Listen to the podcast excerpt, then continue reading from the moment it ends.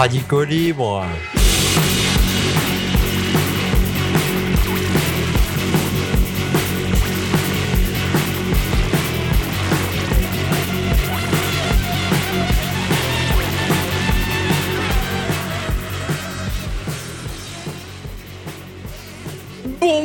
À tous, vous êtes toujours sur le 107.3 de Radio Alpa pour une émission intitulée Radicaux Libre dont les derniers opus sont disponibles dans la page de l'émission Radicaux Libre sur le site Radio Alpa on aurait pu vous parler de la folie du Nos soi-disant représentants et leurs affiliés, à savoir les préfets et autres défenseurs de la société telle qu'elle est, faut pas qu'elle bouge. Tiens, comme par exemple les procureurs, se lavent les mains avec les lois qu'ils nous demandent de respecter. Bien sûr, la procureure de Lille et celle de Douai avaient créé des listes, par exemple, de manifestants arrêtés dans le ressort de notre, de leur pauvre petit pouvoir, là où elles ont le droit de, d'accuser publiquement en notre nom des gens de tout, de n'importe quoi, mais surtout en respectant la loi.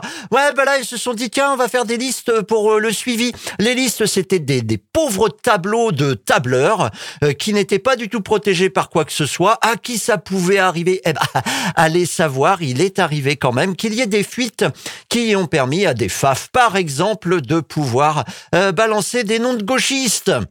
Oui, oui, c'est arrivé, notamment par des vendeurs d'armes aux, aux frères Koulibaly. Vous allez le retrouver, oui, oui, très connu dans le nord de la France, cet homme. Eh bien, les listes en question, a priori, c'est interdit. Non, bah, des listes pour quoi faire? Bah, Pour ficher, ficher pour retrouver, retrouver pour punir. Quand? Plus tard. En tout cas, ça peut servir. Quel projet poursuivait ces dames, procureurs de la République française? Va savoir. Elle est pratique, cette phrase, hein, vous avez vu? Elle permet à chacun de mettre ce qu'il veut derrière le projet. Oui, des fois, je fais un peu du CNews. Vendredi 19 mai, la justice administrative a condamné l'État à détruire les fichiers en question et à payer une amende aux, requérants. Dans les requérants, devinez qui il y avait, euh, c'est-à-dire ceux qui se sont plaints du fait qu'il y ait des fichiers. Eh bien, il y avait la Ligue des droits de l'homme. Et oui, la Ligue des droits de l'homme, elle sert à ça, faire respecter la loi. N'en déplaise à Monsieur Darmanin, qui est très très fort dans le côté. Hmm, à quoi ça pouvait servir euh, Va savoir. Mais des fichiers, il en existe des légaux. Et un certain Jean, dont nous avons suivi l'affaire à propos du d'un tag sur le palais de justice au Mans il y a quelque temps, n'avait pas voulu se faire prélever pour alimenter un fichier dont sont exclus essentiellement les délinquants routiers et les délinquants en col blanc. Oui, la bourgeoisie, dans ses lois, se protège toujours. En première instance, au Mans, il avait été relaxé et n'avait pas donc été obligé de donner son ADN. Mais, comme on le disait, la bourgeoisie se protégeant toujours, il faut bien que les opposants politiques soient fichés. Tous Tous Donc le procureur a fait appel. Et c'est à Angers que Jean sera à nouveau jugé pour refus de prélèvement ADN le 25 mai 2023. C'est jeudi prochain. Pour le soutenir, un départ collectif qu'est Louis Blanc au Mans au bout du parking. Rendez-vous à 10h15 afin de faire un pique-nique devant la cour d'appel d'Angers en attendant l'audience à 13h30 le jeudi 25 mai. On aurait pu vous parler de la bêtise à l'œuvre. Lundi 15 mai, un membre de la famille de Brigitte Macron, qui tient une chocolaterie à Amiens, s'est fait tabasser par des manifestants contre la réforme des retraites. Bon, Soyons honnêtes quand on a compris que le seul moyen de vivre tous dignement implique de s'entraider, de coopérer entre humains et avec le reste du vivant, c'est sûr qu'il devient plus difficile de côtoyer et comprendre certaines personnes, très proches parfois, qui continuent à participer au jeu imbécile de la réussite sociale individuelle. Quand on a compris que l'humanité ne survivra pas à l'exploitation délirante des ressources capitalistes et qu'être eh bien, est tellement plus important que d'avoir, on appréhende mal comment certaines personnes, très proches parfois, peuvent continuer à accumuler des richesses financières et matérielles pour finir par être les plus riches du cimetière. Quand on sait que la plupart de ces personnes, très proches parfois, ne font qu'appliquer un modèle auquel elles n'adhèrent même pas, on a envie de leur demander instamment d'être moins cons, d'activer un peu leurs neurones pour se rendre compte qu'elles sont euh, autre chose que des ressources humaines de base, ou même des petits chéfaillons, ou même des cadres dirigeants qui a autre chose à faire de sa vie. Mais de là à les taper, en pleine rue parce que quelqu'un dans leur famille est en responsabilité et organise nos vies à son profit et au profit de ses copains et des financeurs de ses campagnes électorales Eh non Là, franchement, je dis non. On va pas s'abaisser à faire payer les membres de la famille, non, comme si un petit neveu de Brigitte Macron pouvait avoir de l'influence sur Emmanuel Macron. Attention à pas se tromper d'ennemi. En politique comme dans tout conflit, il vaut mieux s'adresser aux responsables. Parce que dans le cas présent, si les agresseurs du petit-neveu ont voulu faire passer un message à Emmanuel Macron, je suis pas sûr que le message soit arrivé. D'ailleurs, il paraît qu'il n'y en a pas beaucoup de messages qui arrivent à Emmanuel Macron. Aussi, même si le mauvais acteur mais vrai banquier qui nous sert de président de la République est inaccessible, que ce soit physiquement ou psychologiquement, notamment inaccessible aux idées humanistes, eh ben c'est pas la peine de se venger sur ses proches. Non. Alors, pour moi, euh, euh, je m'arrêterai là. Mais pour moi, cet épisode n'a eu qu'un point positif. Ça nous a permis de savoir qu'il y avait une manifestation contre la réforme de la retraite à Amiens ce lundi dans les journaux nationaux. Sinon, depuis une semaine, il n'y a plus rien. Ah non, il se passe plus rien en France. Ah, ah si, si, si. Il se passe le festival de Cannes à fond. Il se passe bientôt Roland Garros. Euh, alors du reportage en veux-tu en voilà en attendant que peut-être bientôt ça commence. Euh, que le chômage est au plus bas depuis 40 ans, hein, que c'est ce que nous répètent les présentateurs télé en oubliant de parler des radiations administratives qui sont elles au plus haut depuis 10 ans, tout comme les sorties du dispositif pour défaut d'actualisation. Alors oui, euh, c'est sûr, t'enlèves 2000 par là, 3000 par-ci. Ah bah regardez, le chômage au plus bas depuis 40 ans. Non, il conviendrait à mon avis d'avoir une analyse un peu fine de ces chiffres balancés aux médias quand ils servent la propagande gouvernementale. Parce que bizarrement, nos soi-disant représentants ne fournissent aucun chiffre sur la hausse de la précarité énergétique. Non, là, les euh, médias font une enquête. Bah oui, des fois, ils font des enquêtes quand même. Euh, sur la hausse de la précarité alimentaire, la hausse de la précarité au niveau de la santé, en clair, la montée de l'insécurité sociale. Là-dessus, pas de chiffres donnés. Non, non, faut aller les chercher. Bon, bah c'est peut-être pour ça que les manifestations invisibilisée dans les médias nationaux continue, c'est parce que finalement, euh, la vie, elle va pas si bien que ça. Pour vous tenir au courant, bien sûr, le site Les 100 jours de euh, organisé par euh, Sud, des syndicalistes, mais aussi tous les médias en ligne du réseau Mutu, par exemple. réseau Mutu, R-E-S-E-A-U-M-U-T-U, réseau Mutu, tout attaché, point info, où vous aurez des informations diverses et variées. Eh, ça ressemble pas trop à CNews, non, non, ça ressemble un peu moins à TF1, ça, ressemble pas trop aux médias nationaux, puisque ce sont des médias locaux déjà, et que l'idée c'est de faire quoi? Eh bien de donner une information aussi alternative. J'ai pas dit vérité, hein, parce que la vérité alternative, là c'est spécialité euh, de Renaissance. Aurore Berger, super forte en vérité alternative. Mais euh, du coup, eh ben là, vous, serez au, vous seriez au courant que, euh, bah, par exemple, il n'y a pas de dimanche ni de jour férié pour les casserolades.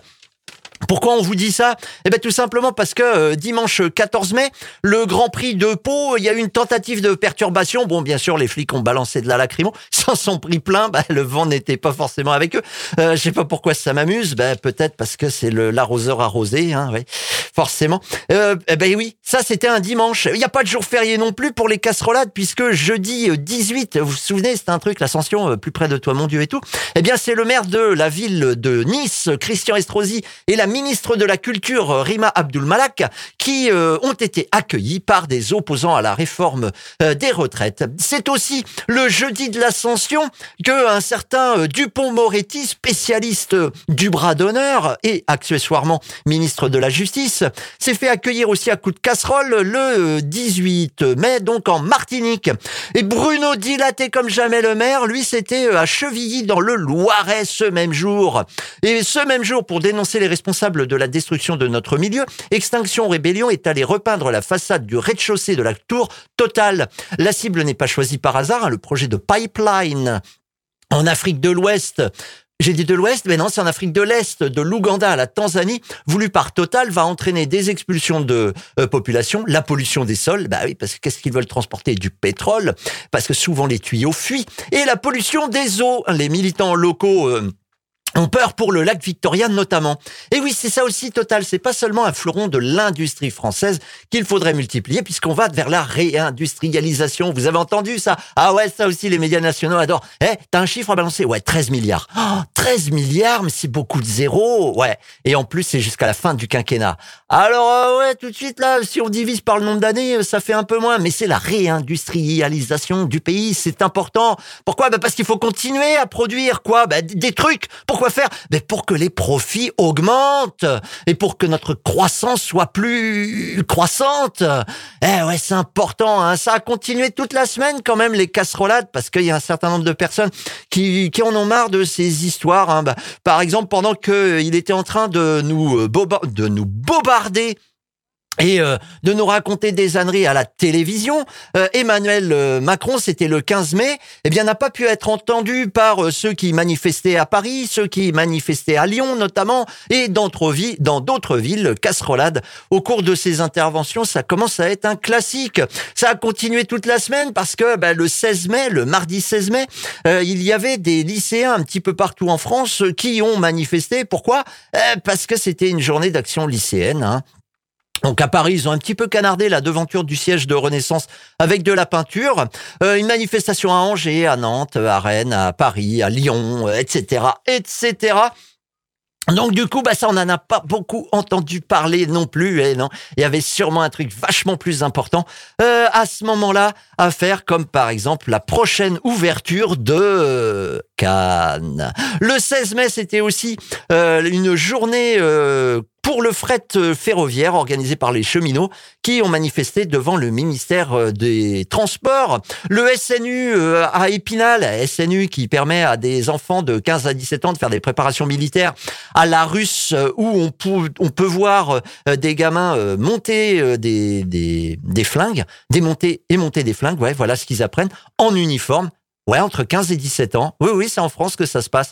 La militarisation, hmm. ah ben ils adorent hein, euh, nos soi-disant dirigeants la militarisation. Vous imaginez apprendre à marcher au pas et à obéir aux ordres, c'est tout ce qu'ils veulent. Hein. Ils nous veulent que comme ça. Eh bien, le SNU à Épinal a été un chouïa perturbé le 17 mai comme euh, une réunion euh, de du Medef à Pont-Audemer dans l'heure, c'était aussi le 17 mai. Oui, vous voyez, il se passe des choses, il s'en passe en veux-tu, en voilà mais c'est pas forcément euh, relayé par euh, la presse nationale qui a bien d'autres choses à faire. Le 19, euh, c'était donc vendredi une manif CGT devant le Carlton à Cannes. Bien sûr, elle avait été interdite par la préfecture. Pourquoi? Bah, Parce que il faut que the show must go on. Par contre, la préfecture avait oublié le perron du Carlton. Eh bah du coup, les CGTistes et autres manifestants qui sont en fait euh, des euh, personnels de l'hôtellerie, se sont installés où? Sur le perron. Eh les gros malins. Ouais, il faut dire quand même que on a un gouvernement de branque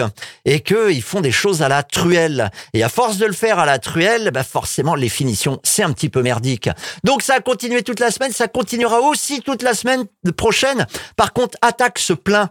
Attaque se plaint, ils font la carte des déplacements des membres du gouvernement et là bah, les, les membres du gouvernement ne communiquent et pour certains ne se déplacent plus. Donc du coup, faites un petit effort quand même, soyez un petit peu cohérent. Vous voulez venir à euh, la vous venez, vous voulez venir à la rencontre de la population française? Eh ben, il s'agirait de dire où est-ce que vous allez. Oui, je m'adressais aux membres du gouvernement qui potentiellement pourraient nous écouter.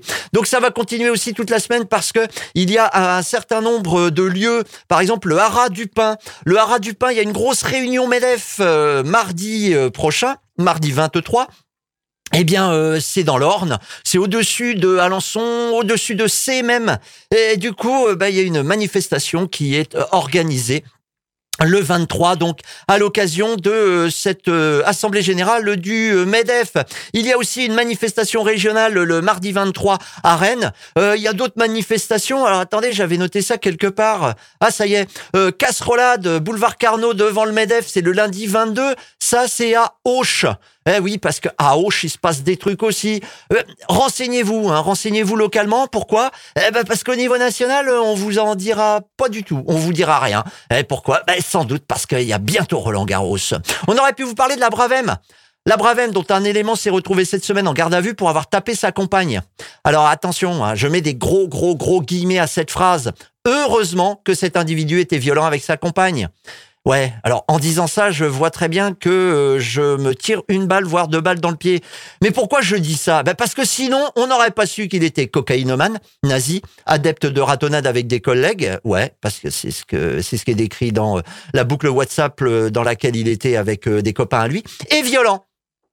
Et oui, sa place dans les Bravem n'a jamais été remise en cause malgré ce pédigré.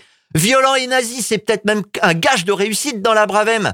Si vous voulez en savoir plus sur ceux qui nous protègent, le portrait du jeune homme est trouvable sur le site du journal Libération. On aurait pu vous parler du centenaire des 24 heures. L'espace public commence à être envahi par des tribunes et de la pub. Alors là, pour la grande fête du gaspillage de ressources et pour le, la grande fête du bruit qui aura lieu les 10 et 11 juin prochains. Au Mans, il existe un collectif Stop 24 heures qui a un site stop24h.org qui veut mettre fin aux 24 heures et à leur monde.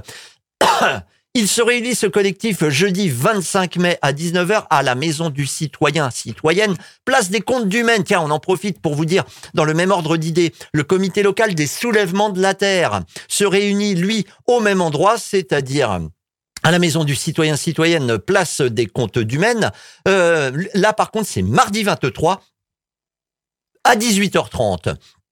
On aurait pu également vous parler ah bah, de plein d'autres trucs comme euh, du fond Marianne, ouais ça continue, ah, c'est bien crapoteux. Hein. On aurait pu vous parler de l'IGPN qui continue sa descente aux enfers, euh, il ne voit rien. Mais rien, tout va bien. Non, bon, euh, là, oui, quelqu'un a dans un commissariat. Non, ça va, tout va bien. On aurait pu vous parler de sécheresse. Ah, ouais, c'est moins drôle, hein, qui continue à avancer. Une quarantaine de départements en alerte, oui. Ce sont les chiffres officiels, hein, oui. Chiffre officiel, une quarantaine de départements à la mi-mai, ça craint. Vigilance pour les moins touchés jusqu'à des interdictions, des interdictions strictes d'utilisation de la ressource en eau pour les bassins versants les plus touchés. Ceux que l'on trouve par exemple euh, bah, dans les Pyrénées-Orientales, oh là c'est chaud, le Gard, les Bouches-du-Rhône et même dans le Loiret. Chaque jour qui passe, le délire capitaliste d'accumulation nous rapproche de la catastrophe. Ouais, faudrait arrêter maintenant. Chaque jour qui passe, il faudrait mettre en œuvre une économie respectueuse de l'écologie. Alors du coup, on s'est dit, tiens, euh, si on leur parlait euh, d'écofascisme.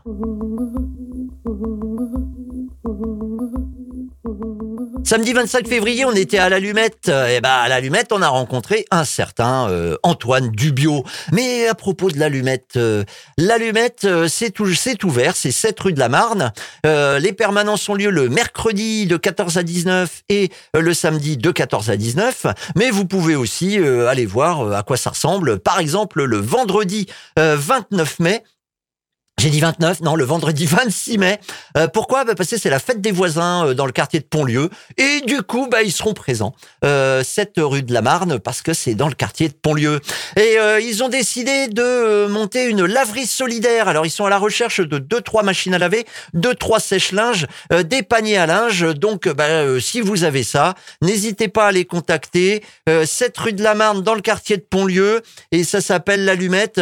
Ils ont des euh, des adresses euh, WhatsApp, euh, non pas WhatsApp, Instagram et compagnie, Facebook. Et comme un, imbécile, je ne l'ai pas noté là. Donc on vous le redira plus, plus avant la prochaine fois. Mais des machines à laver, des sèche-linges, des paniers à linge.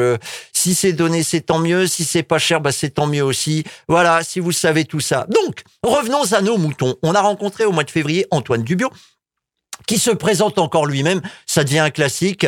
Pour ceux qui l'ont déjà entendu, essayez d'apprendre les paroles par cœur. Je m'appelle Antoine Dubio, je suis euh, doctorant en géographie, je travaille sur l'histoire des, mouvements écologistes, je suis doctorant à l'Université de, Genève en, Suisse. Et euh, j'ai aussi un engagement euh, politique qui m'a mené à travailler sur la question de l'extrême droite et des rapports notamment entre extrême droite et écologie depuis plusieurs années. Et voilà. Et à partir du livre qu'il fit paraître en 2022 aux éditions Grévis, un livre intitulé Écofascisme au pluriel, Antoine Dubio bah, a répondu à nos questions. Alors on a déjà vu, pour ceux euh, qui nous suivent tout le temps, euh, et c'est tant mieux, merci, je vous en remercie. Déjà l'histoire du mot écofascisme, on a vu également un pan de la possibilité de ces écofascismes, c'est-à-dire la fascisation de l'écologie, et depuis la dernière fois nous abordons l'autre versant qui nous menace, à savoir l'écologisation du fascisme. Pour nous présenter le fascisme, Antoine Dubio faisait référence à Hugo Paletta la dernière fois, sociologue de son état et auteur de La possibilité du fascisme en 2018. Hugo Paletta a été interviewé en juin 2021 dans l'excellent mensuel CQFD qui fête en ce moment ses 20 ans. C'est donc le moment de s'abonner, d'abonner ses amis et d'abonner les amis de ses amis. Plus d'infos sur le site cqfd-journal.org, cqfd-journal.org. Donc, à la question posée par CQFD en juin 2021, euh, Hugo Paletta euh, répondait ah bah oui mais il faut que je vous donne la question donc la question c'était il y a souvent débat sur la désignation du fascisme terme qu'on rechigne en général à utiliser comment le cerner? Donc ce fascisme Hugo Paletta donc répondait je cite il y a au moins trois difficultés au-delà de la question de l'usage plus ou moins polémique des concepts.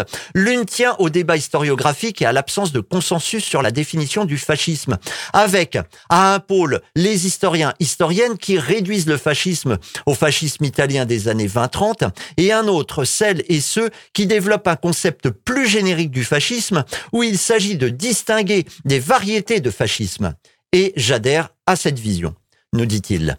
Il y a ensuite le fait que le fascisme peut être envisagé soit sous l'angle de son idéologie, son projet, soit sous l'angle des mouvements portant cette idéologie, soit sous l'angle des régimes, des États, donc euh, où il y a eu euh, euh, un régime fasciste. Il faut donc préciser à chaque fois de quoi on parle. Hein pour euh, vous le rappeler, soit on parle de l'idéologie elle-même, l'ensemble des, idées, soit on parle des mouvements, euh, bah, par exemple l'Action française, ouais, ouais, c'est des fachos, enfin, ils ont une vision fasciste euh, de l'avenir. Soit l'angle, bah, on parle de l'Italie, on parle de l'Allemagne nazie, on parle d'autres types de régimes fascistes, donc autoritaires, avec une vision bien déterminée. Euh, voilà, c'est important à chaque fois que l'on dit fascisme euh, de préciser de quoi on parle. Je continue avec Hugo Patella. Il n'y a pas de régime fasciste en France actuellement, mais il y a des mouvements politiques qui propagent diverses idéologies fascistes. Enfin, il y a le fait que le fascisme a toujours été divers et opportuniste, notamment en matière de doctrine économique, même s'il y a bien une matrice commune à tous ces fascismes un projet de régénération nationale ou civilisationnelle par purification ethno-raciale et politique du corps social. Bon, ben voilà, ben moi c'est un projet que j'ai pas envie de vivre, donc euh, si on pouvait éviter le fascisme tout court ou les écofascismes. Alors pour Antoine Dubio, l'auteur des écofascismes au pluriel aux éditions Grévis, à quoi s'apparente l'écologisation du fascisme? Je reprends l'exemple du RN pour euh, comprendre les moyens qu'utilise l'extrême droite pour s'accaparer une partie de l'idéologie euh, de l'idée écologique, pardon. Donc, bah d'abord c'est moi et ensuite c'est Antoine Dubio qui nous parle. Parce qu'on parlait euh, de greenwashing, euh, on peut en parler à propos du Rassemblement national, qui a une organisation satellite qui s'appelle les localistes. On a eu de la chance dans les pays de la Loire d'avoir Hervé Juvin comme tête de liste Rassemblement national aux élections euh, régionales. De fait, euh, les localistes ont euh, alors très peu d'activités. Il suffit d'aller sur leur site pour s'en rendre compte. Mais le discours de l'enracinement, lui, il a un intérêt croissant, notamment à l'extrême droite. Et c'est une des formes justement d'appropriation écologique. Un autocollant de l'Action française qui dit pensée nationale, manger local. Et toutes ces choses qui avaient été euh, définies par euh, des, euh, des, écologistes radicaux, comme par exemple l'idée qu'il faut penser global et agir au local, là on a une réappropriation par les sphères fascistes et d'extrême droite de ces idées-là. Par exemple, si on prend les localistes, est-ce que c'est un moyen pour le RN de mettre un petit peu de verre ou est-ce que le RN a véritablement une tentation écologiste? Je ne parlerai pas de tentation écologiste pour le pour euh, une raison, à mon avis, assez simple, c'est que c'est quand même un parti euh, fasciste classique, au sens où ben, il est sous perfusion économique de la bourgeoisie, il a quand même un, euh, un soutien actif important des franges bourgeoises et donc finalement du capital fossile aussi. Et puis il y a une, forte inclination quand même à défendre ce type d'énergie aussi, euh, sans dire qu'ils sont climato-sceptiques, ils ont un poil évolué dans leur discours sur la, sur la question. Mais disons que voilà, c'est euh, arrêter les énergies fossiles, c'est pas le cœur du programme. Euh, bon voilà, alors la question était beaucoup trop longue et en plus, dès que Antoine Dubio commence à répondre, voilà que je l'interromps, je suis en train de le faire là maintenant, je l'interromps tout simplement pour préciser ce qu'est le capital fossile. Pour ce faire, je vais lire un extrait de l'excellent livre Fascisme fossile de Zetkin Collective. Zetkin Collective, c'est un collectif euh, qui a pris pour nom Zetkin, du nom d'un personnage. C'est paru aux éditions, enfin la version française est parue aux éditions La Fabrique euh, en 2020. Donc fascisme fossile, euh, il nous explique justement le lien entre euh, les énergies fossiles et les, les groupes fascistes. Une étude faite à travers toute l'Europe et l'Amérique du Nord. Je vous enjoins à la lire, c'est très très intéressant. Donc pour reprendre le capital fossile, je cite donc Fascisme fossile de Zetkin Collective. Au fondement de cette doctrine se trouve un mode spécifique d'accumulation du capital qui domine depuis le début du 19e siècle. La création de profits à travers l'extraction et la combustion des énergies fossiles. Tel un feu qui ne s'éteint jamais, le capital se développe en puisant et brûlant du charbon, du pétrole et du gaz. Une fois les profits générés, ils sont réinvestis dans le cycle à plus grande échelle, relâchant au cours du processus des nuages de CO2 toujours plus conséquents. Voilà ce qu'on appelle le capital fossile. Il réunit différents types de capitalistes dans une même dépendance aux énergies fossiles, substrat matériel nécessaire à toute marchandise. Un constructeur automobile a besoin d'acier pour son usine et d'essence pour ses véhicules. Un producteur d'acier utilise du charbon pour transformer le minerai de fer. Une entreprise de logiciels fonctionne grâce à l'électricité produite par la centrale à gaz la plus proche, et ainsi de suite. Au sein du mode de production capitaliste, les énergies fossiles sont consommés en tant qu'intrants, mais pour ça, il faut quelqu'un qui produit ces combustibles en tant qu'extrant. C'est bien sûr la spécialité des sociétés charbonnières, pétrolières et gazières. La raison d'être des capitalistes qui investissent dans les mines, euh, les plateformes pétrolières et les gazoducs afin d'extraire de leurs réservoirs les stocks d'énergie, bah c'est justement de se faire euh, du pognon. Karl Marx observait que l'accumulation du capital pour s'enclencher nécessite la concentration du capital d'une part et le rassemblement de travailleurs qui ne possèdent que leur force de travail d'autre part. Il nomma ce processus accumulation primitive. Nous pouvons parler de manière analogue d'accumulation primitive du capital fossile. On peut donc distinguer le capital fossile en général du capital fossile primitif. L'un et l'autre étant deux moments du capital fossile en tant que totalité. Le premier, donc, le capital fossile en général, fait référence au capital pour lequel les énergies fossiles constituent un auxiliaire indispensable à la production de nouvelles marchandises. Le second, c'est-à-dire le capital fossile primitif, eh bien, ça correspond au domaine appelé plus communément l'industrie des énergies fossiles. Et le troisième, le capital fossile en tant que totalité, c'est l'ensemble formé par les deux. Lorsque l'on utilise le terme de capital fossile sans qualificatif, c'est de cet ensemble dont nous parlons. Sous la menace des mesures d'atténuation des effets du changement climatique, les intérêts en jeu sont d'ordre différent pour le capital fossile primitif. Il se trouve face à une crise existentielle dans la mesure où la prévention d'interférences anthropogéniques dangereuses avec le climat requiert en définitive la disparition euh, de ce capital fossile primitif. Cependant, pour le reste du capital, ces mesures représentent plutôt une crise structurelle.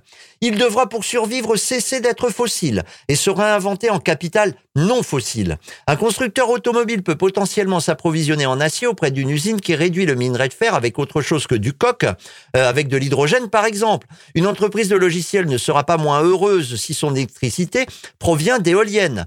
En affectant le capitalisme existant dans sa totalité, la transition pourrait bien s'avérer très douloureuse, nécessiter une destruction à grande échelle de capital fixe et provoquer de graves pertes pour certains. Mais le capital en tant que tel peut lui survivre. Pour le capital fossile primitif, en revanche, c'est la mort assurée. Cela ne l'a pas empêché de lutter pour sa survie et ce faisant, pour le capital tout entier, dans une sorte de division du travail toujours opérante aujourd'hui. Lorsque la menace des mesures d'atténuation fit son apparition à la fin des années 80 et au début des années 90, la première réaction du capital fossile fut de mettre en marche la machine du déni, ou son synonyme, l'AIE, climatique, euh, climato-négationniste.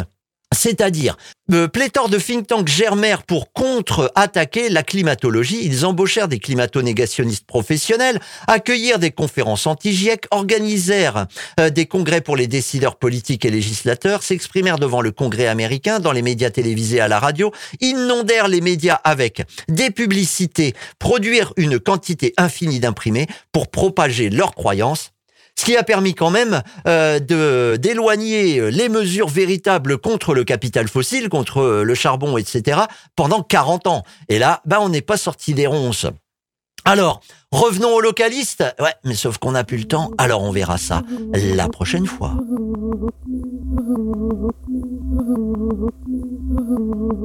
Bon, ben voilà, on va se quitter. On va se quitter en vous disant euh, tout simplement, hop, hop, hop, en vous disant tout simplement, allez, au revoir. Mais en attendant de se revoir, ben, euh, renseignez-vous par exemple sur sarthe.demosphère.net, sur réseaumutu.info, pour savoir quoi? Ben, Pour savoir comment euh, nos dirigeants, nos soi-disant dirigeants, sont accueillis à droite, à gauche et ailleurs, 100 jours de sbeul également.